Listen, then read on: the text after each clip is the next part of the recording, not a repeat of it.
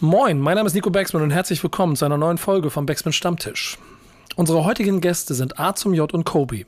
Die beiden haben gerade an diesem Freitag zusammen einen Song herausgebracht. Wir wollen mit ihnen darüber reden, wie es mit dem Druck ist, den man als Künstler hat, wie man sich motiviert, wie man eine Karriere aufbauen kann, ohne der Industrie zu verfallen, sondern den eigenen kleinen Kern der Kreativität zu schützen. Und wir reden darüber, ob KRS One wirklich freestylen kann und wie viel Hits Designer hat. Viel Spaß bei einer neuen Folge vom Backspin Stammtisch, powered by O2. Stammtischmodus, jetzt wird laut diskutiert. Auf dem Stammtisch, Stammtisch, wer dabei bleibt, amtlich. Stammtischphase. Denn heute brechen sie noch Stammtisch verholen. Ich heule mich an meinem Stammtisch aus. Mal sehen, was das heute wird hier. Ne? Yannick ist krank, Felix, du musst übernehmen. Äh, aus der Redaktion direkt hier ans Mikrofon. Ähm, falls ich ausfalle, musst du den Podcast übernehmen. Bist du für diese Situation gewappnet? Ähm, ich gebe mir große Mühe auf jeden Fall. Klar. Ja, ja, kommen wir noch gar nicht so lange bei uns und schon mit so einer verantwortlichen Rolle. Ähm, es gibt dann ja auch immer so die eine oder andere Situation, in der du jetzt, also normalerweise du in Form von Yannick jetzt die Gäste vorstellen würdest. Traust du dir das zu? Möchtest du mal kurz ein kleines bisschen was über unsere Gäste erzählen oder soll ich übernehmen? Weil äh, der eine ist ja quasi schon alter Hase, der muss ja bald im zweistelligen Bereich in diesem Format schon dabei gewesen sein. Alter Hase, meinst du, weil ich so oft schon dabei ja, war? Genau. Gefühl, okay. Gefühlt bist ja schon das zehnte Mal hier. Also dann, dann nehme ich das so hin. Ja, genau. Keine Sorge, wenn ich bin der Alte hier. Ich habe den grauen Bart. Ich wollte gerade sagen, ne? Ja, keine Sorge. ich fühle mich aber, ich, bist du bist schon 30? Ob ich 30 bin? Ja. Ich werde 33 dieses Jahr. Uh, aber fühlt sich noch wie Mitte 20, ne? So, guck mal, wir haben das alles schon übernommen an dieser Stelle. Herzlich willkommen, A zum J. Schön, dass du da bist. Das geht ab. Ja, geil, dass du hier bist. Wir freuen uns drauf. Äh, wird, glaube ich, eine lustige Runde. Ähm, der zweite Gast, Felix, den überlasse ja. Genau, also A zum J hat sich ja schon vorgestellt. Äh, noch dabei haben wir äh, Kobe, gehört wahrscheinlich äh, letzten Freitag auf dem Feature-Track von A zum J und Epsilon, äh, weil du es liebst, auch dabei. Hallo. Hallo, hallo, hallo zusammen. Schön, dass du hier bist, Alter. Ja, weißt du, worauf du dich danke. eingelassen hast? Ne? Hier wird gequatscht. Du brauchst normalerweise ein Getränk in der Hand, äh, musst ein bisschen Stammtischgefühl haben, muss ein bisschen schummrig sein im Hintergrund. Äh, ich habe hier mein Wasser. Sehr gut. Im, Im, Hintergrund muss ready. eine Jukebox stehen und so. Ja. Und es ist lustig, das Bild, das du, das seht ihr alle nicht, das Bild, das du im Hintergrund hast, ist das Bild, das in der letzten Staffel von Shameless geklaut wurde. Ah, wirklich? Ja. Guckt, ah, irgendjemand, guckt irgendjemand Shameless hier, außer ich? Nein. Nein, der nicht. Nee. Ich gucke keine Das Bild habe ich gefunden äh, auf der Straße. Ja, sehr. So, hast du günstig angeboten. Ja. Zweite Thema, das ich jetzt vom Wochenende ansteigen könnte, wäre Fußball. Auch keiner. Nee, scheiße. Also reden wir halt über, über, reden wir halt über Musik. ähm, Finde ich aber ganz gut. Und wir haben ein ganz interessantes Thema. Und Felix, ich nehme dich da auch noch mal wieder mit rein. Als, als Redaktion habt ihr jede Woche eine Aufgabe, euch ein kleines Leitthema zu überlegen, über das wir reden. Und ich stretche mich ein bisschen mach mich wach und du erzählst uns, worüber ich mit unseren Gästen reden soll. Klar, ähm, als Redaktion haben wir uns äh, überlegt, dass es sich äh, diese Woche um das Thema Motivation dreht. Also wie schafft man es, sich als Künstler immer wieder zu motivieren? Das geht vom ähm, Tag-zu-Tag-Geschäft, immer wieder aufzustehen, ins Studio zu fahren, ähm, da neue Sachen zu machen. Ähm, jetzt auch durch die, durch die letzten Jahre wie man es da schafft, einen kreativen Prozess hochzuhalten und da immer noch weiterzumachen, ähm, wie es vielleicht in den Anfängen ist, wenn man Musik rausbringt, ähm, die Wertschätzung von außen nicht so ganz da ist. Ähm, genau, also das kurz ein Teaser und Motivation ist das große Thema heute.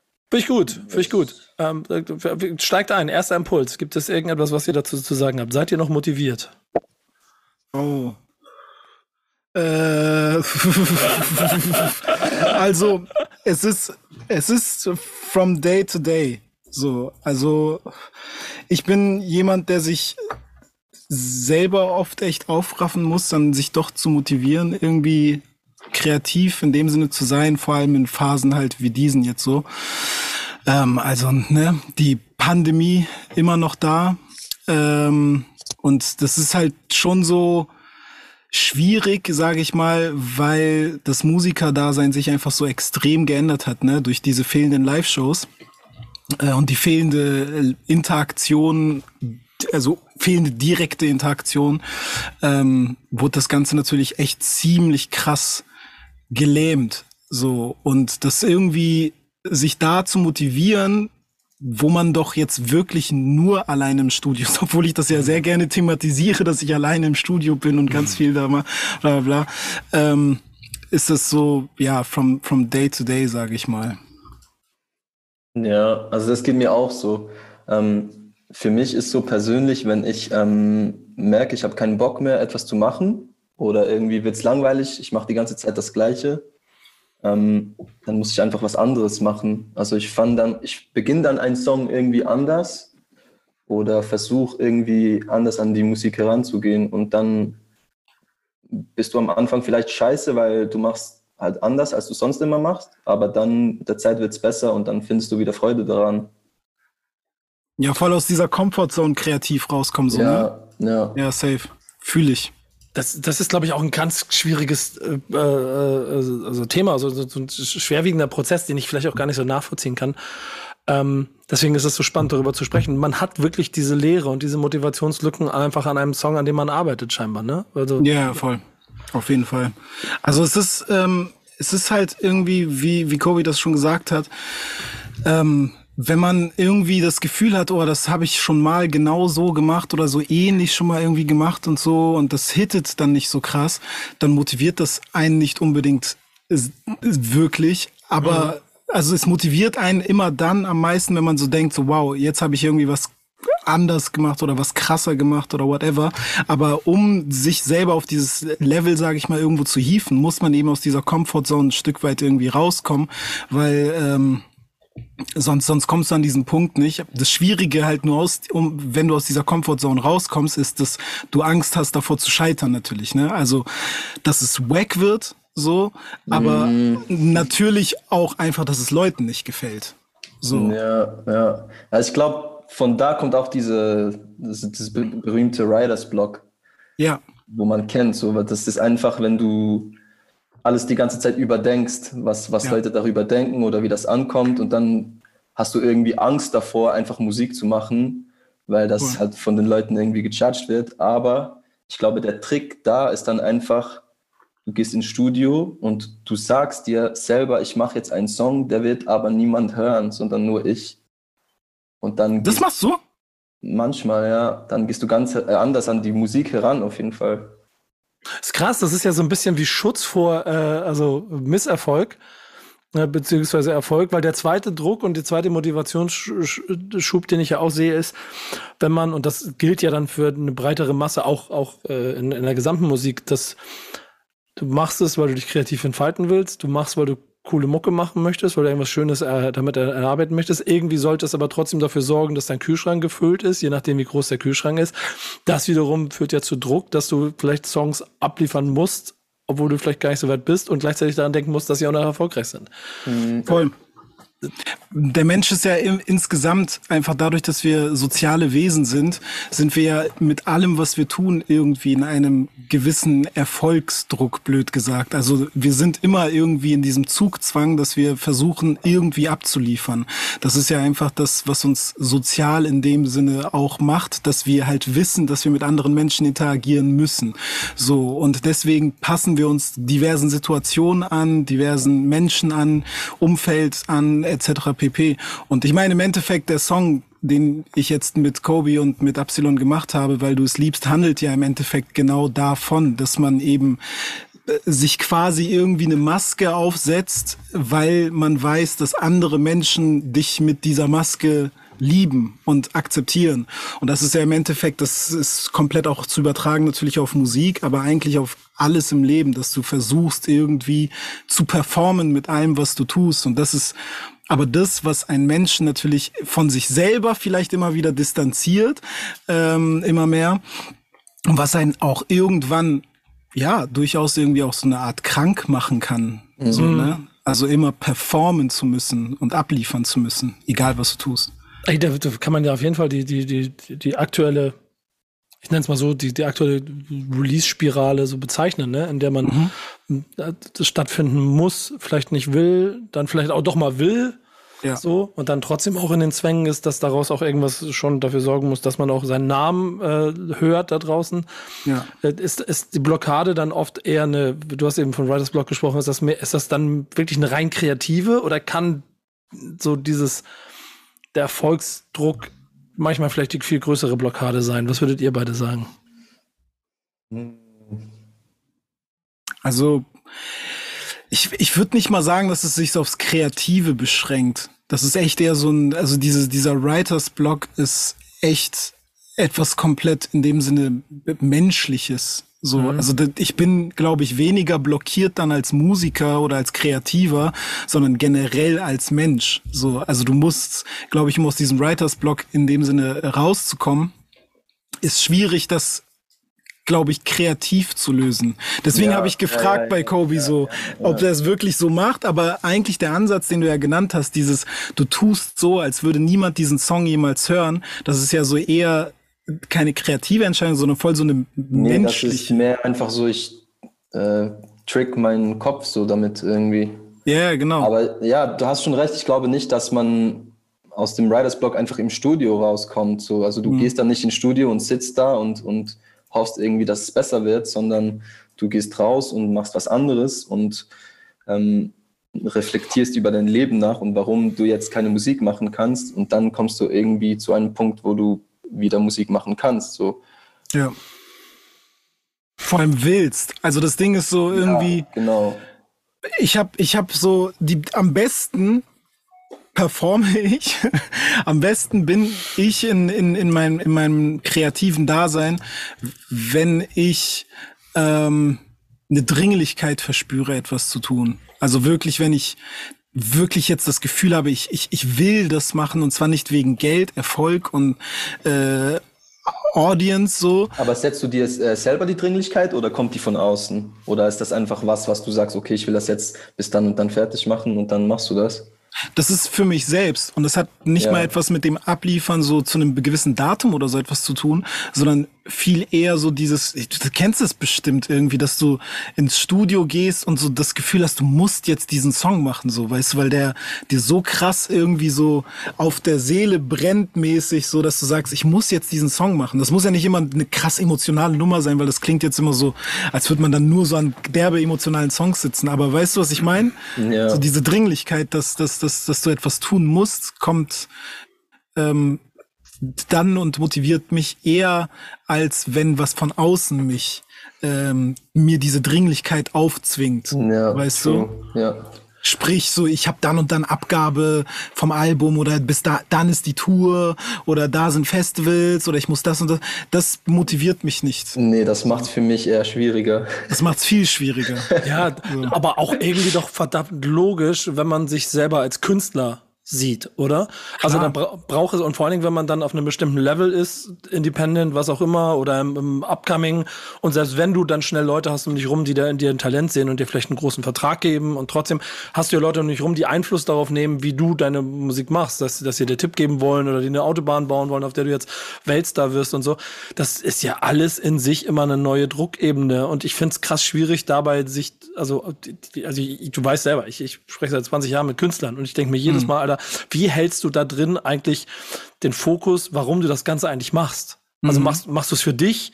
Machst du es machst du's für den Fans? Machst du es für Erfolg? Machst du es, keine Ahnung, um oh. auf einer oh. Bühne zu stehen? Das ist so eine schwierige Frage. Ich glaube, dass auch die meisten, also ich vor allem, ich habe das noch gar nicht herausgefunden, warum ich das mache. Ist es, um andere Leute zu beeindrucken? Ist es, weil ich mich selber beeindrucken will? Ist es einfach, weil ich mich ausdrücken will? Ähm, das habe ich noch gar nicht herausgefunden und ich glaube, das ist auch ein, ein Prozess. Ja, voll. Also, es ist im Endeffekt, oh darf ich etwas wahnsinnig Esoterisches jetzt an der Stelle sagen? Also Esoterik wird doch äh, seit Corona, glaube ich, vor allem äh, immer so verschrien. ist doch so, Esoteriker sind so die Spinner meistens. Ich versuche jetzt etwas zu sagen, was nicht so spinnerhaft klingt. Aber Ich verteidige dich, keine Sorge, ich, ich okay. verteidige dich. Also so rein theoretisch ist dieses Warum machst du etwas ist im Endeffekt nichts anderes als seinem eigenen Dasein ihren Sinn zu geben. Weißt du, was ich meine? Also mhm. was ist dein was ist der Purpose quasi so? Was ist der Grund, weswegen du etwas machst? Und äh, das, wenn man das jetzt nur auf Musik beschränkt, kann man natürlich, ja, machst du es für die Fans, machst du es für dich selbst, bla, bla, bla. Aber was bedeutet für dich selbst? Da sind ja so viele Layers, die zu einem selbst gehören. Weißt du, also was, also wenn du sagst, du machst für dich selbst, ist irgendwie einfach gesagt, weil was daran? Ja. So, da macht doch Sport. Ja, aber da ist es vielleicht klarer definiert. Und wenn du einen Job machst, dann gibt es vielleicht einen, einen, klaren Vertrag, der dir sagt, du musst Minuten X da stehen, um A Aktion Y zu machen, um Betrag Z zu kriegen. Das kannst du aber in Kunst nicht. Äh, nee, im, im, im das Sport, kannst du im ganzen Leben nicht. Doch, doch ich finde schon. Also, also, also, kannst du deinem Leben so richtig so einen Sinn geben?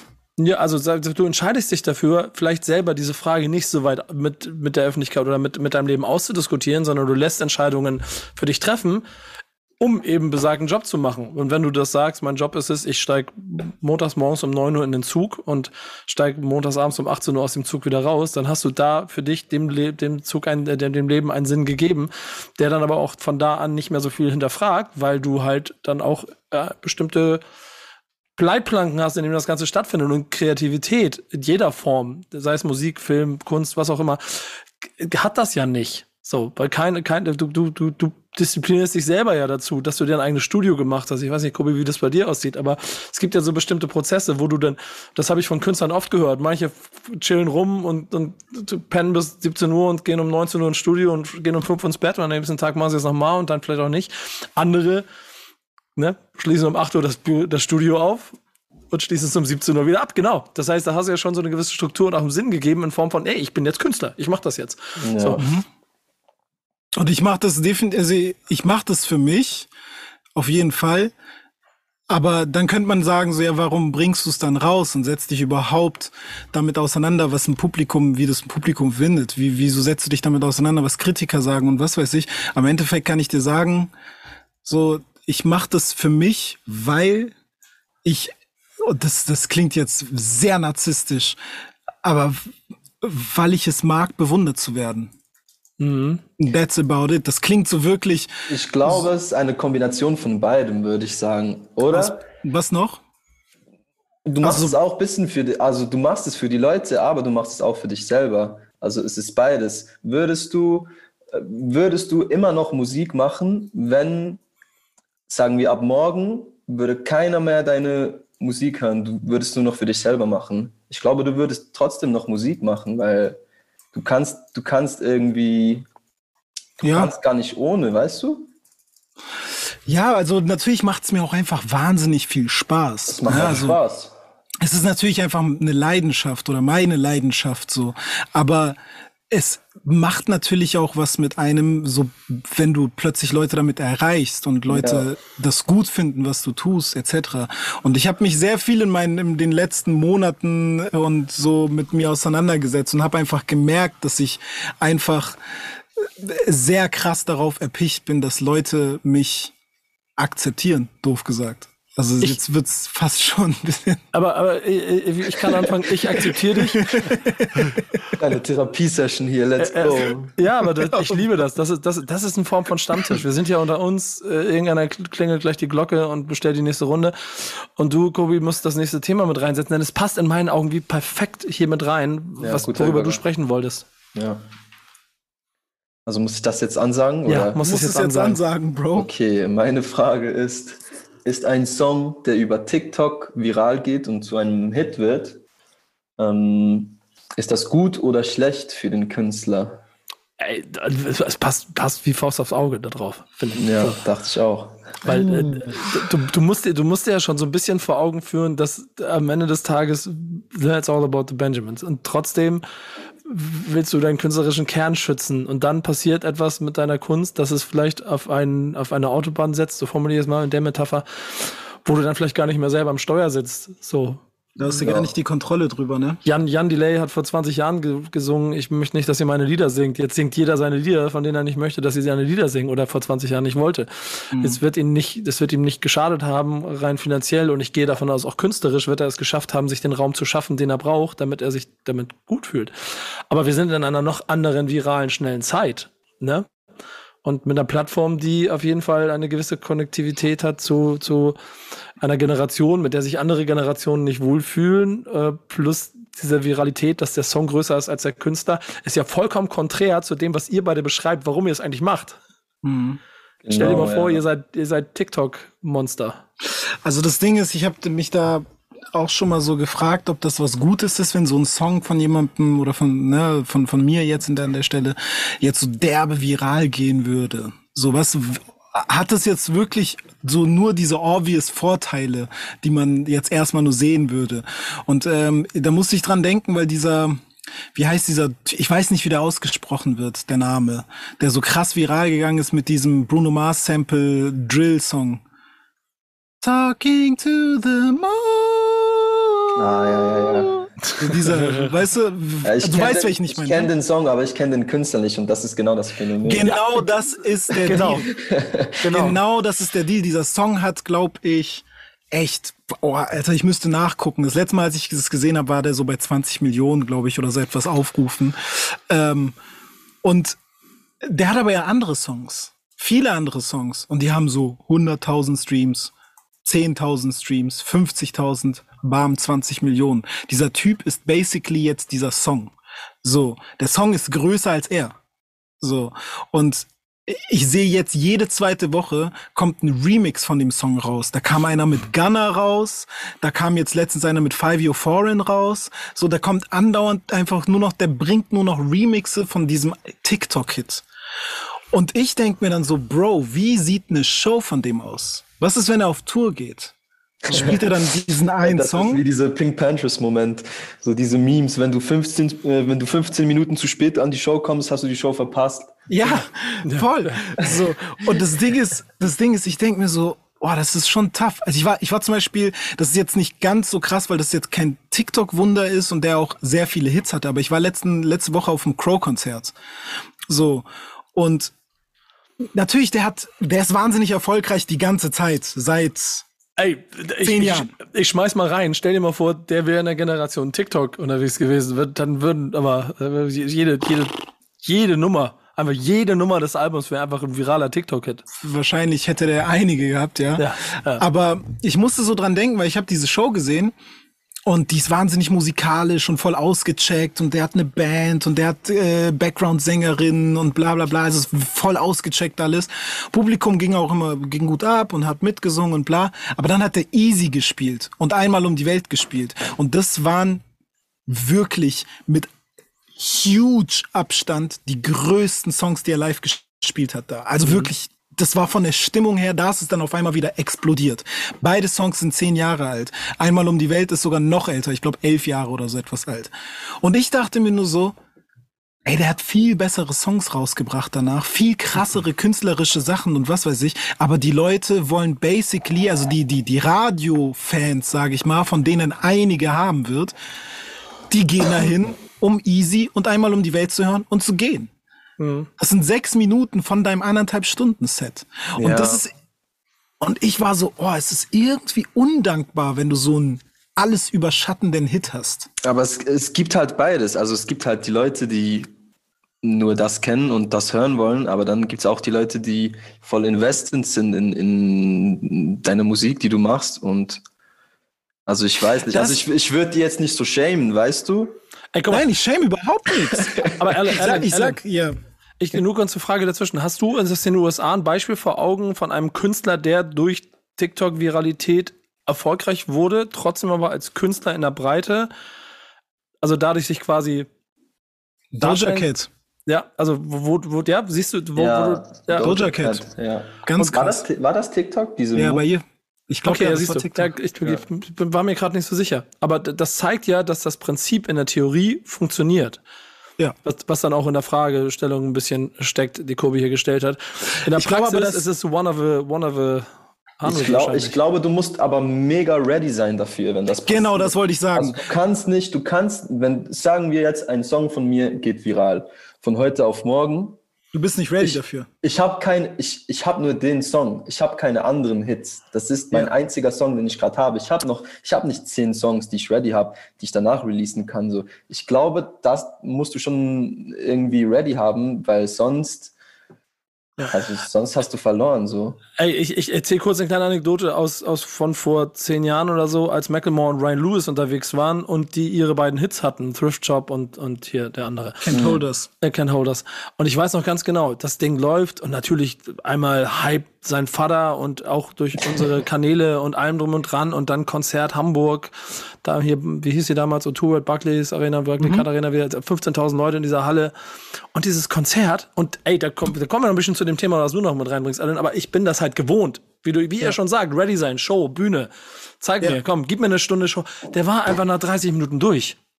Da waren noch 30 Minuten und dann hat er die gleichen Songs nochmal gespielt und dann hat er nochmal zwei, saß er zweimal 20 Minuten auf der Treppe, die auf der Bühne war und hat eine Lebensgeschichte erzählt, damit er irgendwie auf 90 Minuten Show gekommen ist. Ähm, und dann nochmal, can we go back? Ja, genau. Moment. Und alle so. und das tut ja, das tut ja dann ehrlicherweise, also total, und auf der anderen Seite sind diese Songs aber krass und der Typ hat ja dann ähm, in seiner weiteren Karriere ja schon A, viele Dues gepaid, Respekt gezollt an die an die Gründerväter plus halt musikalisch immer wieder versucht, äh, sich selber auch zu entfalten und mal einen anderen Schritt zu gehen. Mhm. Aber du bist voll gefangen in, der, in zwei Nummern. Ja. So, und das wird da sein Leben lang bleiben, egal ja. was der macht. Ja. Ja, stell dir mal vor, du bist der Crazy Frog. Oh. Aber, wow. äh, aber trotzdem möchte ich eine andere Stell äh, Frage dazu stellen, weil wir, wir sind uns jetzt ja hier in der Runde ein kleines bisschen, okay, TikToks Hits vielleicht doch nicht ganz so gefähr oder gefährlich, wenn du nicht ready bist. Das Money nehmt ihr aber mit, ne, wenn es kommt. Bro, get the bag. 100 Prozent. Ey, ich sag doch, guck mal, das Ding ist, natürlich ist es schon gut ready zu sein dann und so, ne? Aber Bro, I got wife and kids. So, wenn, wenn diese TikTok-Kids kommt und der Rubel rollt, ich sag doch nicht nein, Alter. Ich mach doch nicht plötzlich, ich, Bruder, ich werde richtig auf TikTok steigen. Ich mach Tänze und so einen Scheiß. Natürlich. Ja, musst du natürlich. all in gehen. Dann natürlich musst du dann all in gehen. Und selbst wenn du nicht ready dafür bist, was es psychisch, was es psychisch mit mir macht, dann. wollte ich gerade sagen, dann, dann haben wir dich, dann haben wir dich verloren. Dann haben natürlich, wir, das damals, ist, als du deinen Major-Deal unterschrieben hast, dann haben wir dich gar, das, Nein, nein, nein, das sind, das ist andere Levels. Bruder, wenn ich so einen Hit habe, dann bin ich, dann, dann, dann kannst du mich vergessen, Bro. Dann brauche ich, dann brauche ich auf Schnellwahl mit meinem Therapeuten aber eine Connection. Da, da reicht auch nicht. Da gehst auch nicht mehr ran, wenn man nicht anruft. Nee, nee, ne? nee, nee, da brauche ich nicht nur eine Therapie in der Woche, Bruder, da brauche ich schon so fünf Tage die Woche, weil ich, ich würde nicht darauf klarkommen, definitiv nur dieser Song zu sein. Und das ist so, ah, bist du nicht der von diesem Song? Bro, stell mal vor, du bist Lou Bega, Digga. So, der hatte Mambo Number 5. Was macht Lubega jetzt gerade? Jetzt in diesem Moment, was macht Lubega? Ja, aber der macht immer noch Cash mit der Nummer, Bro, man. Ja, aber ich weiß nicht, wie geil es ihm geht. Kennt ihr noch Designer Panda? Ja, Bro, aber alle Bro, zwei Bros in Atlanta oder wie geht das? Ey, Bro, alle zwei Monate, alle drei Monate frage ich mich, was Panda, macht Designer? Panda, Bro, Panda, aber das, Panda, Panda, Panda. An, an Designer ist ja einfach, der hatte ein Interview, wo er seine Formel äh, auspackt, seine Hitformel und der war so, ja, ich habe diese Hitformel herausgefunden und deshalb habe ich Panda gemacht. Es geht so, du musst einfach äh, viele Vokale benutzen und A also der Buchstabe A ist wie der Buchstabe, wo die Leute am meisten irgendwie catcht so. Und dann war er so, ah, welches Wort hat viel A? Panda, okay, ja, Panda, Panda, Panda. Und er erklärt so, das ist so seine Hitformel. Ja. Aber dann war ich so, okay, aber wo ist sein zweiter Alan, Hit? Alan, Alan, Alan, Alan, Alan, Alan. wo ist sein zweiter Hit? Ja.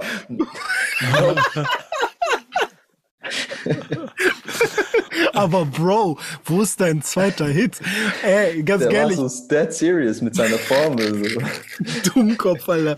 Guck mal, ich frage mich alle zwei Monate, drei Monate, frage ich mich, was macht Designer? Und dann gehe ich auf sein Instagram und krieg richtig Anxieties und so. so.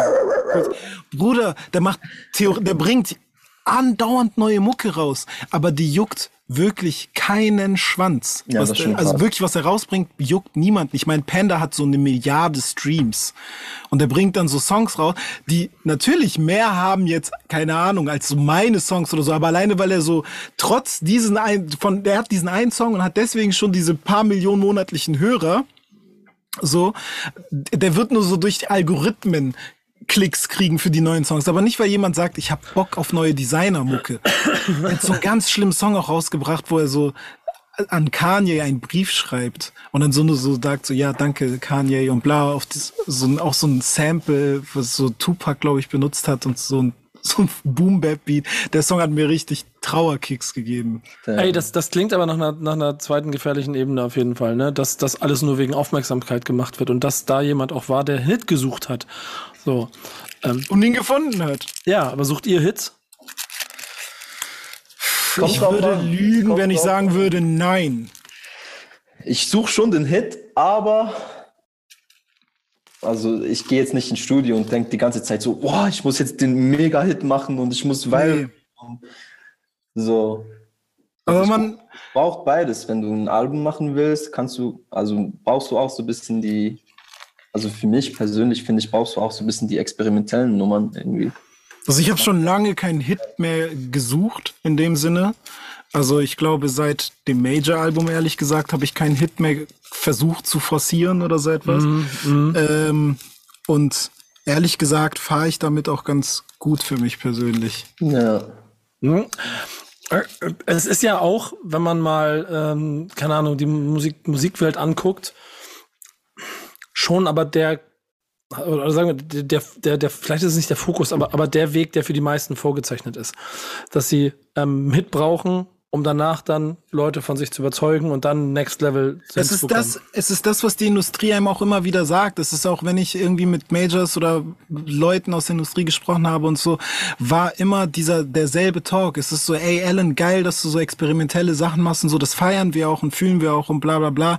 Aber du brauchst diesen einen Hit, um die Legitimierung quasi dafür zu haben, deine experimentelle Mucke machen zu dürfen auf einem hohen Level. Also nach dem Motto, du brauchst einmal diesen Breakthrough und dann kannst du deine komische Mucke machen, die Ja, es ist, es ist komisch. Also es macht keinen Sinn irgendwie. Und ich das macht überhaupt so keinen dieses, Sinn. Dieses Hit-Chasing ist auch voll, ähm, voll dumm eigentlich. Also es ist auch voll ungesund, weil jetzt zum Beispiel mein erster Song, den ich auf Schweizerdeutsch gemacht habe, der ist in der Schweiz so ein bisschen zu einem Hit geworden. Der trinkt mit mir. Ja, und irgendwie hatte ich dann eine Zeit, wo ich das immer toppen wollte mit dem nächsten Song.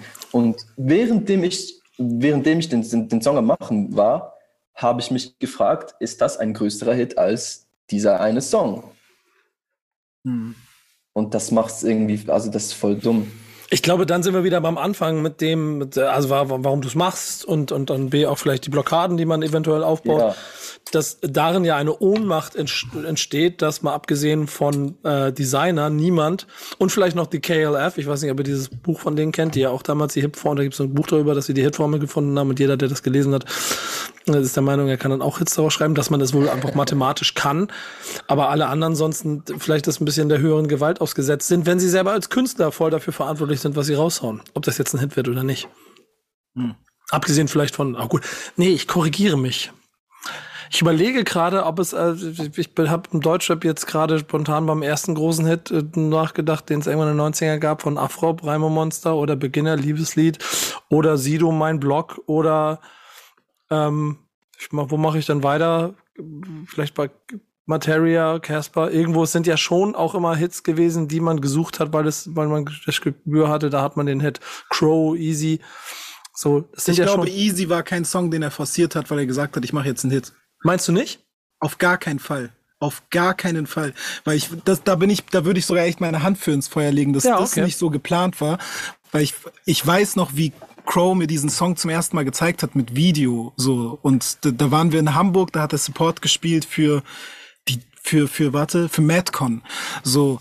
Und, ähm, da hat er mir dieses Video gezeigt, so, aber so voll so auf, ey Bro, wir haben so ein kleines, nettes Video gemacht und so, vielleicht sag mal was dazu mäßig so. Würde mich interessieren, so deine Meinung. Und das war so auch von Chimperator damals gedacht, so als, hey komm, wir bringen mal so ein kleines Video erstmal raus, damit so Crow mal vorgestellt wird und dann legen wir richtig los und dann äh, kommen richtig äh, die krassen Sachen nach dem Motto. Das war geplant als, hey, mal was rausbringen. Das war definitiv nicht so, ich glaube, wir haben hier einen Hit.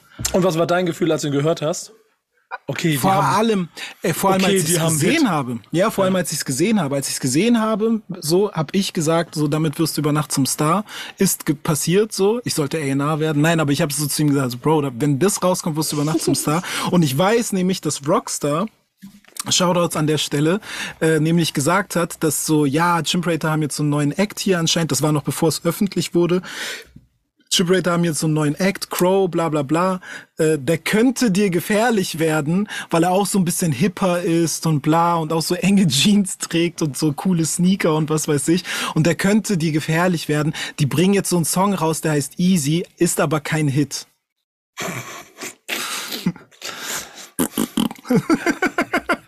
Ist, äh, in, diese, in diesen Sekunden äh, ärgere ich mich immer darüber, wenn ich solche Geschichten höre, ärgere ich, mich, ärgere ich mich immer darüber, dass ich den Crocstar zum Crocstar zum J nie gegessen habe.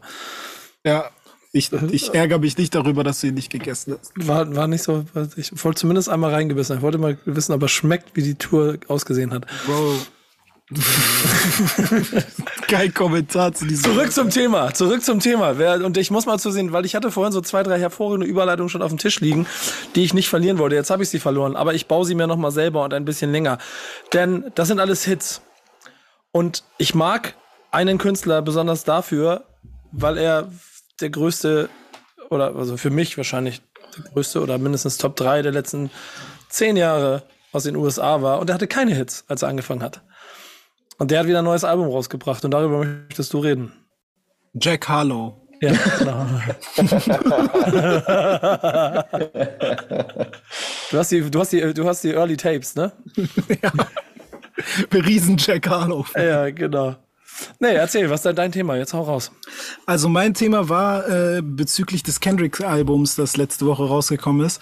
Ähm, nimmt die Relevanz von Alben gerade wieder zu? Gibt es wieder so einen Trend dahin, dass Alben wieder relevant werden und Alben wieder auch appreciated werden? Ähm, warum ist das vermeintlich so?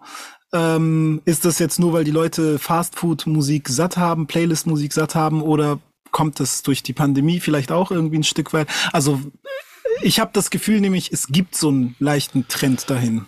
Hm. Dass Alben wieder Relevanz haben. Ich habe nicht das Gefühl, ich habe ein anderes Gefühl. Okay, let's ja. go, hau raus, bitte. Ähm, mein Gefühl ist, dass die Leute, ich bin nicht wieder beim TikTok-Thema, die Leute einen Song abfeiern, obwohl die nur 20 Sekunden davon gehört haben. So 10 Sekunden. Ich glaube, natürlich, die, du kannst den, den, den, du kannst es nicht verleugnen, dass die Leute Hits wollen und das, das wollten sie schon immer, so, ne? Aber ich habe jetzt wieder das Gefühl, weil es war jetzt so gefühlt ein paar Jahre lang einfach so, dass Alben gefühlt in die, ihre Appreciation nicht koexistieren konnten neben diesem Playlist-Hype-Trend, äh, äh, sage ich mal. Das ja, einfach so war, oh, ein cooles Album von einem coolen Künstler ist gekommen oder Künstlerin, aber juckt mich nicht, weil es gibt ganz viele Playlist-Sachen und bla bla bla. Und jetzt gefühlt ist es so, es kann koexistieren. Ich sag nicht, dass der Trend komplett hingeht zu Alben, Alben, Alben, Alben, aber zumindest gewinnen sie wieder an Relevanz. Ja, also ich würde mir das schon sehr wünschen, auch, dass der Konsument das irgendwie wieder mehr schätzen würde. Ich denke, es gibt auch die Leute, ähm, aber der so der Standardkonsument, so der die Playlisten durchhört, der, ich weiß nicht, wie sehr das den juckt, wenn jetzt ein krasses Album rauskommt. Aber ich denke auch, dass jetzt die letzten zwei Jahre ist auch nicht viel krasses erschienen, oder täusche ich mich da?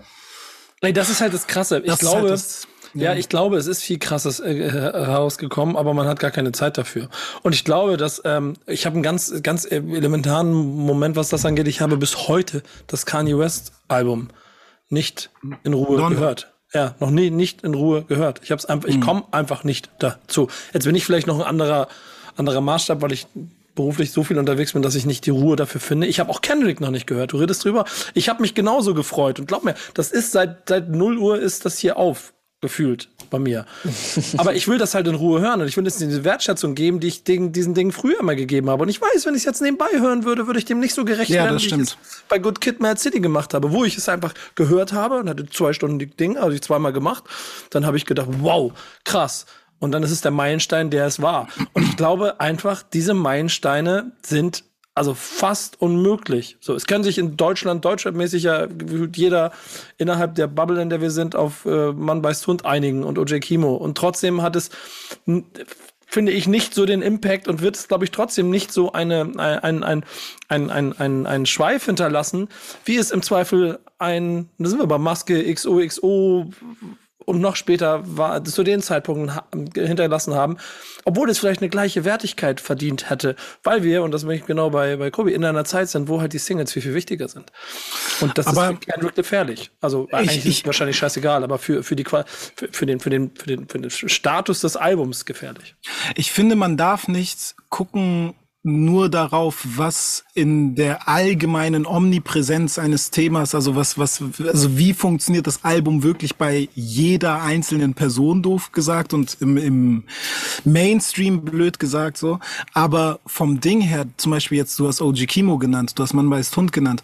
Das Album hat definitiv OG Kimo auf ein komplett neues Level auch an Erfolg gehoben. Ja, okay, fair so, enough, ja. Und stimmt. deswegen finde ich, muss man auch Erfolg, ist eh eine Sache, die man leider immer falsch bemisst. Man bemisst Erfolg immer im Vergleich zu anderen Acts und anderen Leuten. Man guckt immer so, naja, das Mann bei Hund Album ist nicht so erfolgreich gewesen wie Palm aus Plastik. Nee, aber das würde ich auch nicht machen. Das ich würde ich glaube, auch nicht man muss halt überlegen, wie man Erfolg definiert, würde ich. Ja, ja. Weil das Ding ist halt, du, also erstens, meine Meinung ist, nicht jeder Künstler kann ein Albumkünstler sein. Ja, natürlich sowieso weil, nicht. Aber ich denke, wenn zum Beispiel bei dem OG Kimo-Album, wenn du das hörst und du, du wirst dadurch wirklich ein Fan, dann hat er einen Fan fürs Leben so und der geht dann auch ja. an die Shows und dann ist halt die Überlegung, okay, ähm, es gibt halt zwei Wege, wie du dir das aufbaust. So entweder du machst halt die Alben und du baust dir das so slow steady auf, du hast vielleicht nicht den riesen Hit, aber du hast trotzdem immer mehr Leute, die dazukommen und das sind dann auch die wirklich die Fans, die das voll fühlen, weil die finden das Album krass, die kommen an die Show, weil die kennen das ganze Album in und auswendig. Oder du hast halt diese Künstler, die Singles machen, die haben vielleicht einen Song, der hat mega viele Streams und du denkst, boah, der ist überkrass, aber dann spielt er an der Show, hat vielleicht 15 Minuten Show oder ich weiß, was ich meine? Ja, yeah, safe. Halt also ich sage, wes weswegen ich diese, diese These irgendwie aufgestellt habe und weswegen ich auch irgendwie daran glaube, dass so Alben wieder irgendwie so eine Relevanz gewinnen, ist nicht, weil ich sage, yo, du wirst jetzt mit einem geilen Album, wirst du zu einem Mainstream-Star oder so etwas. Ne? Also das, da, darum geht's gar nicht. Es geht eher darum, was Kobe gerade gesagt hat. So, und gefühlt war das jetzt ein paar Jahre lang so, Alben, du kannst Alben so geil machen, wie du willst. Es wird niemanden heftig jucken, wenn du da nicht den Hit drauf hast. Mann bei Stunt hat keinen wirklichen Hit, aber jeder Song hat mehr Streaming-Zahlen generiert als seine ganzen bisherigen Sachen gefühlt. So, mhm. und das finde ich ist schon ein Riesenerfolg, so für ihn als Künstler. Ja. So, und der, ich weiß noch, wie er so über das Album gesprochen hat, er und Frankie so, und so waren so, oh, wir haben wir glauben, das wird niemanden jucken und ich, oh, ich glaube, das wird total irgendwie bla bla bla. Und im Endeffekt, da hat ja jeder in Deutschrap irgendwie darüber gesprochen. Presse hat darüber gesprochen, auch wirklich Presse, die nicht aus dem Hip-Hop kommt. Also der ist dann im Feuilleton, hat er stattgefunden und bla bla bla und hat damit einen riesigen Step auch in der Wahrnehmung gemacht als Künstler. Und ich weiß gar nicht, ob der so groß gewesen wäre, wenn er jetzt zum Beispiel Obvious Hits da drauf gehabt hätte, äh, dieser Step weil dann wären diese Songs größer als er als Künstler. Und ich finde, im Endeffekt ist es am wichtigsten, dass der Künstler immer noch größer ist als seine Songs. Und ja, das wird nicht passieren voll. mit einem viralen Hit. Voll. Und dann ist es ein Long Term und das ist das, was heute unpopulär ist. Das ist das, was aber auch schon zu Kendricks Zeiten fast ein kleines bisschen äh, unpopulär war, wo halt die spannende Frage in Bezug auch ein bisschen auf, auf dein Thema über ist, äh, kann dieses Album trotzdem noch mal so einen Impact haben wie eins von vor, von vor zehn Jahren oder von vor fünf Jahren oder sowas. Alles auch bei so einem Konzert wie Kendrick Lamar. Ja, glaubst du? 100 Prozent. Fact, safe. Ich finde es alleine schon krass, dass der, der Song auf der Platte, der wirklich der unangenehmste ist zu hören, so hier We Cry Together, wo er sich einfach fünf Minuten lang mit seiner Frau streitet, so, der wirklich einfach, der ist ultra nicht enjoyable, der Song. Der mhm. ist aber einfach Trending Topic gewesen als Songtitel bei Twitter. Und das finde ich ist schon ein krasses Zeichen für, Bro, es geht nicht nur um dieses Song. Wann war das letzte Mal ein Song Trending Topic auf Twitter? Das war nichts irgendein TikTok-Hit. Das kann ich dir garantieren, dass es nicht so war. Es war ein Song, der Inhalt geboten hat und der Leute anders gehittet hat als, oh cool, die ersten 20 Sekunden ballern direkt rein. Geil. Ey, das ist, das ist spannend. Ähm, und dann würde ich deine Antwort, deine Frage mit äh, es besteht Hoffnung beantworten, weil dann gibt es ja immer wieder Trendsetter, die dafür sorgen. Und am ja. Ende ist er, also dann ist er ja einer. Und dann äh, sagen wir so, wenn er es schafft, solche Messages zu unterlassen, so ein, für so einen Impact zu sorgen, dann, und selbst wenn es vielleicht, wie du beschreibst, halt nicht 20, also ich habe eben gesehen, wir sind jetzt bei 10 Millionen Streams auf diesen Songs. Das ist schon, das ist schon auch schon ordentlich so nach, nach so einer Zeit für Songs, die alle nicht äh, TikTokable sind. Geiles Wort. Das? Die sind aber tatsächlich TikTokable. Das ist ja das Krasse daran. Ja, er hat es geschafft. Ich habe das auch schon auf TikTok gesehen. Ja. Ah, okay. Siehst du, er hat halt beides damit geschafft. Das ist ja die Kunst am Ende des Tages. Ist es trotzdem etwas hinzukriegen, was genau auf diese Art und Weise hängen bleibt. Ich finde, da ist aus Deutschland das beste Beispiel immer noch Peter Fox Stadtaffe. Ein Album, das so wahnsinnig viel Tiefe irgendwie hat und so schlau geschrieben ist und so krass den, den, den, den Nagel auf den Kopf trifft, so, gleichzeitig aber einfach Hits sind, so, und gleichzeitig eben ganz viele Ebenen bedienen. Nicht einfach nur so diese Mucke, die wir jetzt ganz viel hatten. Die ich, die, ich weiß nicht mal, wie ich sie beschreiben soll. Es gibt immer so eine Playlist-Namenbezeichnung, die dafür benutzt wird. Die lassen wir hier aber an dieser Stelle aus.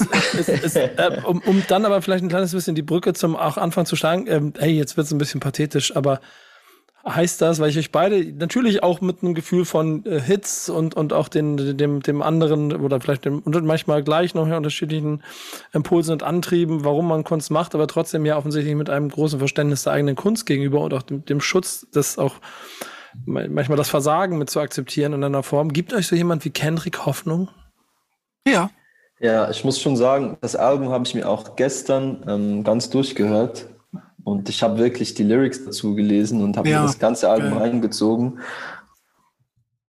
Und das hat mich wirklich so positiv beeinflusst. Einfach, das hat mich wirklich berührt. So. Krass. Das hatte ich schon lange nicht mehr, mhm. würde ich, äh, muss ich sagen. Geil. Ja, geht mir genauso. Same? Ja, 100 Prozent.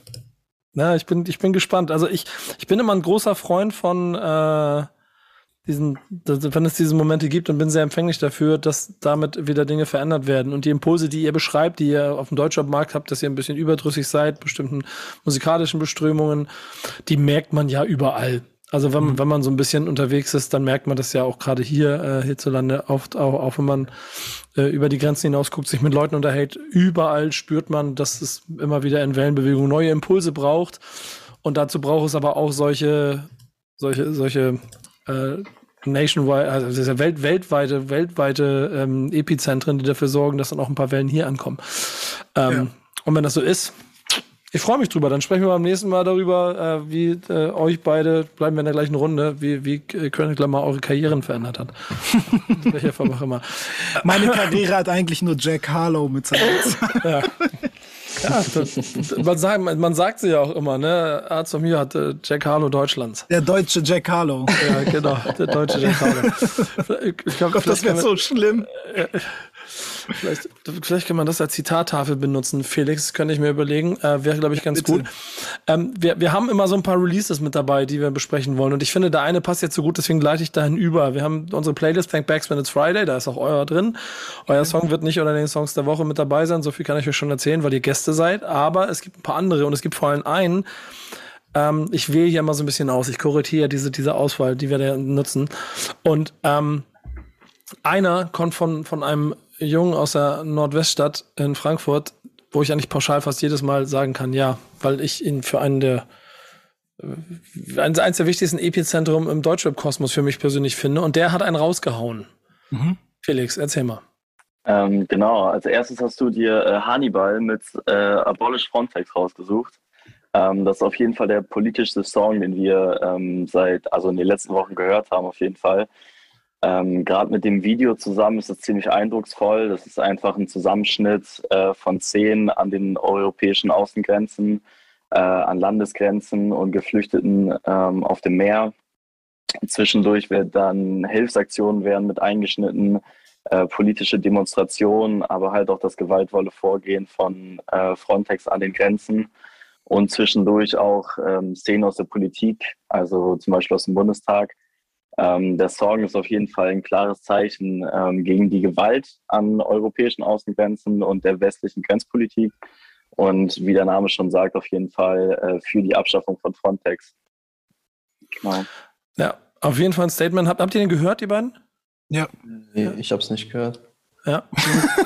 Vorbereitet wie eh und je. Ja, es ist, ist ja nicht dramatisch. Da hast du auf jeden Fall eine Hausaufgabe mitnehmen kannst, weil ich den, weil ich den ziemlich spannend und wichtig finde. Und Hani, wenn du das hier hörst, ne, ähm, liebe Grüße. Ich versuche jetzt schon länger mal, dich öffentlich wieder zu einem Gespräch zu kriegen. Ich, der, der will nicht. Der will generell, glaube ich, nicht mehr so viel. Der setzt solche Statements gerade und ich, das finde ich ziemlich, also ich freue mich jedes Mal wieder darüber, weil es braucht solche Typen die sowas sagen, in, in, auch in der Form, vielleicht auch dann eher auch einer der ist, die das machen können und machen wollen, weil sie sich genauso positioniert haben. Ähm, sehr krasse Nummer. Inklusive dem schönen Spendenaufruf am Ende für Seebrücke. Gute Nummer. Ja. Zweit, zweiter Song. Äh, zweiter Song ist äh, DP mit Tsunami. Der ist produziert von Eddie Jahn und das ist die erste Single von ihrer nächsten EP. Die soll Mitte Juni erscheinen. Äh, Tape 2 heißt die. Und äh, da schafft die es, finde ich, sehr beeindruckend, äh, 90er-Sound nach 2022 zu kriegen. Und ähm, finde es ganz wild, mit wie viel Energie die Parts kommen ähm, und was da für ein, für ein Feeling übermittelt wird. ja, definitiv. Ich, ich, weiß nicht, wie ihr, da, ob ihr sie kennt und wie ihr dazu steht. Ihr da draußen werdet sie auch schon ein paar Mal gehört haben. Kobi, wieder dieser Blick. ja, ist auch okay. Safe wieder nicht gehört. äh, ich entschuldige mich an dieser Stelle. Du hörst wohl nicht Thank Backs when it's Friday. Als aktiver Hörer dieses Podcasts empfehle ich dir auch diese Playlist. Dann hörst du auch sie. Und sie hat so eine schöne Zeile, äh, die beschreibt eigentlich äh, die P ganz gut. Ich, ich rap mit den mit den Leuten, die deine Eltern schon gefeiert haben oder irgendwie sowas. Äh, klassischer 90er Boom Bap Sound 2022 sehr gut in die Neuzeit transportiert äh, mit sehr viel Reminiszenzen für die alte Garde. Klar, dass das mein Herz erwischt, ne, Leute. Das ist ja obviously wieder. Ja, Niveau. genau. Das ist sowas von obvious. Es wäre, weißt du, wenn wenn du jetzt so einen Song gepickt hättest mit so todes viel Autotune drinne und so ein fetter Trap Banger, dann wäre ich so, ach echt? Ja, kommt äh, passiert auch, aber pass mal auf, dritter Song. Genau, das ist nämlich der dritte Song. Äh, mein Tee wird langsam kalt. Chapo 102 äh, mit der zweiten Single-Auskopplung zu seinem Solo-Debütalbum Country Club. Äh, auch am 10.06. soll er rauskommen. Ähm, gefeatured sind da Longus Mongus und Stax 102, also bekannte Jungs. Ähm, produziert ist es von Luke Cry und Swanner mit Wavy Boy zusammen. Und ähm, einfach richtig gute Sommervibes. Das Video unterstützt das. Ähm, Trinken im Park, Sonnenuntergangs mit Sonnenuntergang angucken mit den Jungs. Äh, textlich ist das Ganze aber irgendwie so ein äh, Love- bzw. Breakup-Song, äh, der nochmal durch so eine rosarote Brille auf die vergangene Zeit und die vergangene Beziehung zurückguckt. Ja, komm, Kobi, Kobi lasse ich aus, der äh, den hab ich gehört. Den hast du gehört. Oh, okay, dann, aber dann komm, was sagt ihr jetzt? Auswahl, ne? Seid ihr zufrieden? Seid ihr wenigstens jetzt ein kleines bisschen überrascht? Ja. Bei dem Song bin ich ein bisschen überrascht auf jeden Fall. Also, dass, dass, dass du den so jetzt so pickst. Hm, warum? Aber äh, du meinst, weil ich einen grauen Bart habe und, und 1990 Hip-Hop gehört habe, ne? Hm, ja. du Sack. du Sack. Ja, ich, ja. Ich, ich, ich, sag's einfach ja. Ja, sehr gut. Also, keine Ahnung. Ich so, ja. Weiß hm. nicht. Aber wie gefällt ihr der denn? Wie, wie gefällt er dir denn? Ähm, ist überhaupt nicht meine Mucke. Nee? Nee, also ich, also das ist auch überhaupt nicht böse gemeint, aber es ist, wenn. Keine Sorge, ich merke schon, wie vorsichtig du die ganze Zeit formulieren möchtest. Musst du Ja, das Ding ist, wenn, wenn, wenn so eine Gitarre schon losgeht auf die Art und Weise in einem Song mit den Akkordfolgen ja. äh, und ich ganz genau weiß, was jetzt passieren wird. Und genau deswegen habe ich den Song gepickt, weil ich nämlich gedacht, okay, das ist, das ist, das ist so. Ja, das ist für mich schon so ein, so ein Song, wenn der so losgeht, bin ich so, na. Ich bin, ich bin raus, Bro. Also es ist überhaupt ja, ich, nicht böse gemeint. Hin, ich war hin und her gerissen, auf jeden Fall. Also es ist ein bisschen dieser Edwin Rosen-Vibe auf Hip-Hop gemacht. Ja. Ich, ich fand den schon cool, aber ich fand jetzt auch nicht, dass es was mega Neues ist. Null, null. Das, das hat mich, äh, auch das hat mich an Dinge erinnert, die ich schon hundertmal in meinem Leben gehört habe. Ich fand die Konstellation aus Künstler und Song halt so äh, unüblich. Und deshalb habe ich ihn mitgenommen. Und äh, damit auch nur ein weiteres Beispiel. Natürlich wäre euer Song in meiner Auswahl gewesen für diese Woche. Aber da ihr Gäste seid, mhm. ähm, äh, und äh, ich mag dich einfach zu, zu gerne, Ellen. Deswegen kann ich das, kann ich nicht immer deine Songs nehmen. Das ist mir sonst unangenehm. ähm, ja, genau. Ähm, Classics der Woche. Du hast keinen geliefert, aber ihr müsst beide den Classic der Woche noch mitbringen, den wir am Ende noch raus haben. Ich habe am Schluss auch noch einen und der ist auf jeden Fall äh, von der Redaktion mitbestimmt, weil wir natürlich immer so die äh, alten Alben rausholen. Ähm, da kannst du mir dann das wieder klischeemäßig um die Ohren hauen. Ja, das ist ja deine Rubrik. Ja, genau, quasi. Ich, die ist ja quasi durch meine Bartfarbe bestimmt. Ich fange kurz an, wir machen schnell. Ja, mach Bei. Chaos One, da kannst du hast noch zwei Minuten länger, um nachzudenken, welcher Classic das ist. Ich weiß schon, welcher. Gut. Ähm, I Got Next, Chaos One, Album von 1997, hat Geburtstag, ne? Felix, du bist ja auch nicht mit dem Album groß geworden, ne? Was, was sind die Infos, die du für dich zusammengesammelt hast? Also, was ich im Internet gefunden habe, ähm, Ich liebe das. Ich äh, liebe war das. auf jeden Fall anscheinend äh, früher überraschend für alle Fans, ähm, weil der Anti-Mainstream Carriers One äh, genreübergreifend gearbeitet hat und äh, viele Fans da doch irgendwie nicht vor den Kopf gestoßen, aber schon ähm, äh, verwundert waren, was da kommt. Äh, unter anderem einer der meistgestreamtesten Songs oder meistgehörtesten Songs, meistverkauftesten Songs, äh, Step Into the World. Darauf ist gefeatured Blondie, das ist so ein Punk-New Rave-Gruppe gewesen. Ähm, genau, insgesamt war das Atomic, kranker Song. Atomic von Blondie, kranker Song. Entschuldigung. Ähm, genau, und insgesamt war es das, was das dritte Soloalbum. Ähm, dr- dritte Soloalbum. 18. Also Ja. da versucht auch jemand, glaube ich, äh, immer noch sehr, sehr lange alte ähm, Verkaufszahlen. Ähm, Nee, gar nicht. Kann ich reingehen? Nee, tut er nicht. KS One ist a Teacher und ich habe meine KS One Erfahrungen gesammelt. Äh, das ist einfach eine, also die Älteren unter euch wissen es, die Jüngeren, den erzähle ich es kurz. Der ist einfach, der ist wirklich der Teacher, ist eine fucking Legende. Ähm, das ist so ein bisschen, also in den USA, was, was man in Deutschland so als, äh, als Torch immer als den Urvater beschreibt, das ist im Prinzip KS One. Ähm, der, und das ist meine persönliche Erfahrung mit ihm, ich hatte- war mal auf einem Hip-Hop-Konzert, äh, Hip-Hop-Festival ähm, und da war ist aufgetreten und ich hatte die Chance, ihn zu interviewen und äh, erst wollte ich nicht, weil sie gesagt haben, okay, ihr dürft eine Frage stellen. Und dann dachte ich so, ist das dein Ernst, Alter? Was soll ich denn mit einer Frage? Habe ich gedacht, okay, aber es KRS One, scheiß drauf, ich gehe mit rein. Typ vor mir stellt, drei Leute. Typ vor mir stellt seine Frage, Antwort 25 Minuten. Dann habe ich, habe ich meine Frage gestellt, auch nochmal 20 Minuten. Damit war es okay. Und das war der Teacher. Er hat einfach die ganze Zeit erzählt. Und das, was du beschrieben hast, stimmt halt auch. Es ist eigentlich nicht dafür bekannt, dass er Songs macht, die catchy und die, die Hits sind. Dieser Song ist ein Hit. Step into the World. Und jeder ähm, Typ, der mal oder Mädel, die mal auf einer 90er-Party waren und diesen Song nicht gehört haben, sind halt beleidigt wieder rausgelaufen. Deswegen ist äh, Step into the World der Grund, warum dieses äh, Album äh, die Empfehlung als Klassik der Woche für die Leute ist, die sich mit Dingen aus dem Jahr 1997 beschäftigen wollten. Ey, Kobe, kurze Frage an dich. Welches, Äh, ähm. welches, welch, welches Keras One Zitat hast du nochmal tätowiert? ich habe ich hab den Namen tätowiert. Ah, du hast einfach nur den Namen. heißt das nochmal? Knowledge Reigns Supreme oder Ja, so? sta- stark. Oha, stark. woher weißt du? Hast du das gegoogelt? Nee, ich weiß das einfach. Ha Oha! Nee, for real, ich weiß das. Ich war auch mal, also funny story, ich war im KRS-One-Konzert in Bern. Hey, warte mal, 1997, als dieses Album rauskam, warst du so gar nicht geboren, oder? äh, 97 mein Jahrgang, ja. Siehst du, siehst du Okay, da, warum, da. wa- hä, was machst du auf dem KRS One Konzert? Ich kenne keinen Track von dem Bruder. Bro, äh, das Warum war du meine, nicht? Das Warum war du nicht Oldschool du Hip-Hop? Boom-Bap-Zeit, Mann. Ja, genau. Da habe ich, Ich weiß KRS-One, nicht. Nas, Mob Deep, habe ich all das gehört? Nee, Ich habe alle, die du danach genannt hast, gehört, ja. Okay.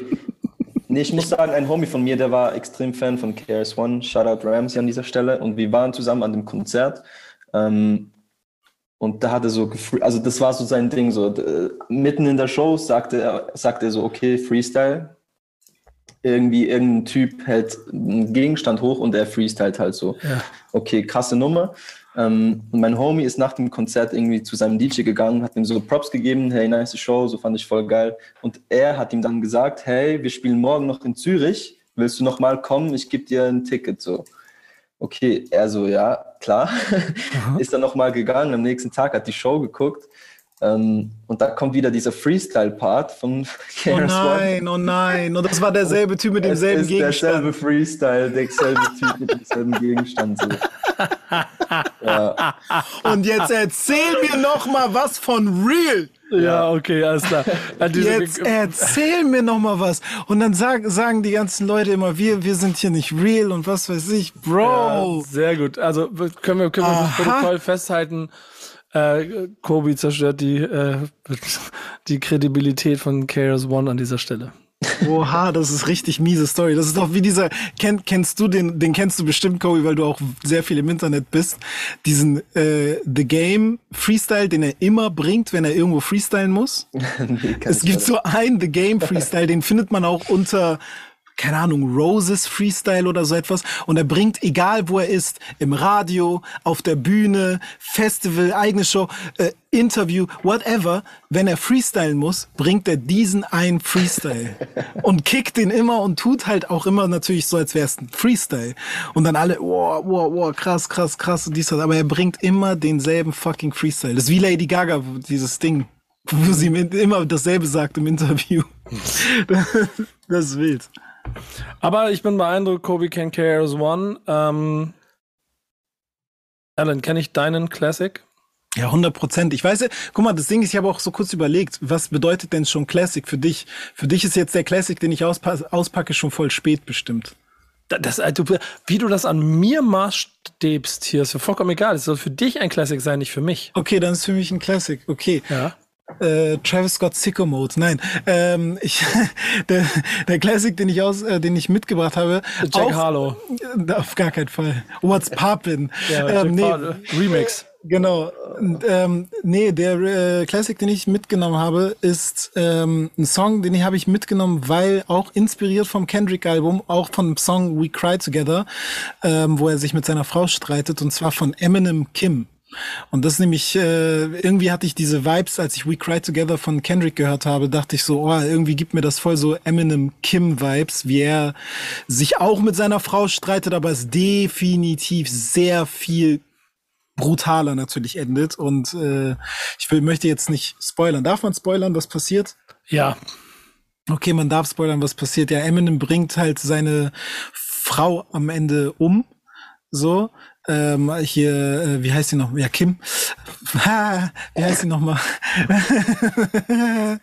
ähm, nee, Kim bringt er am Ende um und erzählt auch während des Songs, weil es geht in dem Song vor allem darum, dass sie ihn betrogen hätte oder hat und auch einen ähm, irgendwie der Typ, mit dem sie ihn betrogen hat und auch das der, da- das Kind, ich weiß nicht gar nicht, ob das sein Kind nur ist oder auch das Kind von Kim. Ich glaube nämlich nicht, dass das Kind von Kim ist, sondern nur das Kind auch eben von diesem Seitensprung. Und äh, die bringt er auch um. Beziehungsweise die, das wird im Song erzählt, dass er sie schon umgebracht hat. So und ähm, das ist sehr bizarr der Song, den habe ich damals das erste Mal gehört, halt als das Album rauskommt ist, da war ich elf oder sowas. Mich hat der Song enorm verstört, also wirklich enorm. Ich war richtig, ich war richtig am Arsch danach. Ähm, We Cry Together hat natürlich nicht dasselbe ausgelöst in Verstörungsfaktoren, aber irgendwie hat mich das noch halt auch so krass mitgenommen, aber eben halt eher auf so einer emotionalen Ebene. Hast du den Podcast Pathologie gehört? Nee. Okay. Ähm, aber in, in, auf jeden Fall ein, ein gut gewählter Classic inklusive der Ausführungen dazu. Das gefällt mir. Jetzt bin ich gespannt auf das, was Kobi mitbringt. Ist es KRS One, das erste Album? nee, ähm, mein Classic, ja, krass. Also ich weiß nicht, mein Classic ist nicht so mega Classic, der ist einfach für mich Classic. Ja, das soll er ja auch sein. Darum Ja, geht ja, nochmal, ja. Leute. Und auch für euch da draußen. Es geht nur darum, was euer Classic ist, nicht was allgemein. Also, ihr sollt ja eine persönliche Note reinbringen. Also, Ja, also für mich ist, also war halt immer schon Mac Miller einfach. So, das war so der Typ, ähm, der für mich so das zum ersten Mal so greifbar gemacht hat, irgendwie. So, hey, das kann ich auch machen. Ähm, und von ihm finde ich einfach das Faces Mixtape, das jetzt so re-released wurde, ähm, sein bestes Werk. Und darauf hat es einen Track, der heißt Colors and Shapes. Ähm, Krass. da hat auch Thundercat darauf produziert. Also Bass ist mega krass auf dem Song. Und ich finde einfach so, ähm, der Track ist für mich so mega Standout, weil die Production mega krass ist. Und das Album allgemein ist halt so übertrieben gut einfach. Auch ein Künstler, der sich emanzipieren konnte von seinen Hits. Mhm. Ja, ja. Ne? Also das ist wieder so ein, finde ich, ein wahnsinnig gutes Beispiel für jemanden, der erst dann richtig appreciated wurde von einem Publikum, als er komplett sich als Musiker ausgelebt hat. Also als er so mit den ersten Mixtapes kam und so, natürlich wurde er appreciated, aber halt wirklich von Kids eher oder so Jugendlichen und das hatte alles so einen Sommerflavor und bla bla bla. Aber ab dem Zeitpunkt, wo er dann eben nicht mehr nur Donald Trump war, also der Song von ihm, ähm, wurde er so richtig appreciated. Und ich weiß Ja. gar nicht mehr, ob er den überhaupt später noch live gespielt hat und so. Den hat, den hat er immer, immer wieder gespielt, glaube ich. Ja? Ja, ja. Okay. Hat er dann wenigstens immer so gesagt, so, ja, ich will gar nicht mehr Donald Trump sein. ja, die hatten auch funny äh, Twitter-Beef auf jeden Fall. Wirklich? Ja, ja, Donald Trump hat, äh, ich glaube, den auf Twitter angebeeft. So. Geil. Ähm, das war immer so ein ähm, Hin und Zurück zwischen den zwei. Aber ja, ich glaube, das stimmt schon, was du gesagt hast. Ich glaube, mit den ersten Songs wurde er berühmt und irgendwie auch ein bisschen so ausgelacht. Also der Ja. hat ja auch mit, mit seinem ersten Album Blue Slide Park hat er von Pitchfork eine Eins bekommen. also wirklich, die haben den einfach gebasht. So. Aber Bro, auf Pitchfork ist eh geschissen. Die haben Man on the Moon Kid Cudi, glaube ich, so drei gegeben oder so. Auch, ne? Ja, Ja. deshalb, ja, feiere ich auch nicht. Jedenfalls, danach wurde seine Musik interessant, sowas. Die war halt ein bisschen Ja. darker dann, aber halt mega authentisch so. Safe. Und dann wurde er halt erst so richtig gefühlt zu dieser ja schon irgendwie Ikone, die er dann halt irgendwann Ja. war, ne? Schöne Classics von euch. Ein typischer Classic von mir. Das liegt daran, weil wir die alten Alben besprechen. Entschuldige dich nicht. Nee, ganz im Gegenteil, ich erkläre es nur. ähm, das wird auch in der nächsten Woche so sein, wenn wir wieder etwas finden, was mindestens 10, 15, 20, 25, 30 Jahre alt ist und euch vielleicht da draußen etwas zum Hören geben, ähm, damit ihr was entdecken könnt. Wenn ihr diese beiden Kollegen hier noch nicht gehört habt, dann macht das jetzt bitte. Wenn ihr sie gehört habt, dann sorgt dafür, dass sie weiterhin frei ihre Kunst machen können und nicht angewiesen sind auf irgendwelche TikTok-Hits. Let's go. Danke euch beiden, dass ihr dabei wart. Gebt Hat sehr viel uns Spaß gemacht. Geld. Ja, gibt uns Geld. Hat sehr viel Spaß gemacht. Das war eine sehr starke Runde. Ich hatte sehr viel Freude. Vielen Dank, Felix, für die Danke, Unterstützung. danke, danke, danke. Hoffen wir, dass Yannick nächste Woche wieder fit ist. Und dann gibt's eine neue Folge vom Backspin Stammtisch, powered by A2. Bis dahin macht's gut. Vielen Dank. Ciao. Ciao, ciao. Ciao. Stammtischmodus, jetzt wird laut diskutiert. Auf dem Stammtisch, Stammtisch, wer dabei bleibt, amtlich. Stammtisch Phase. Denn heute brechen sie noch Stammtisch verholen. Ich heule mich an meinem Stammtisch aus. Backspin. Backspin. Backspin. Backspin.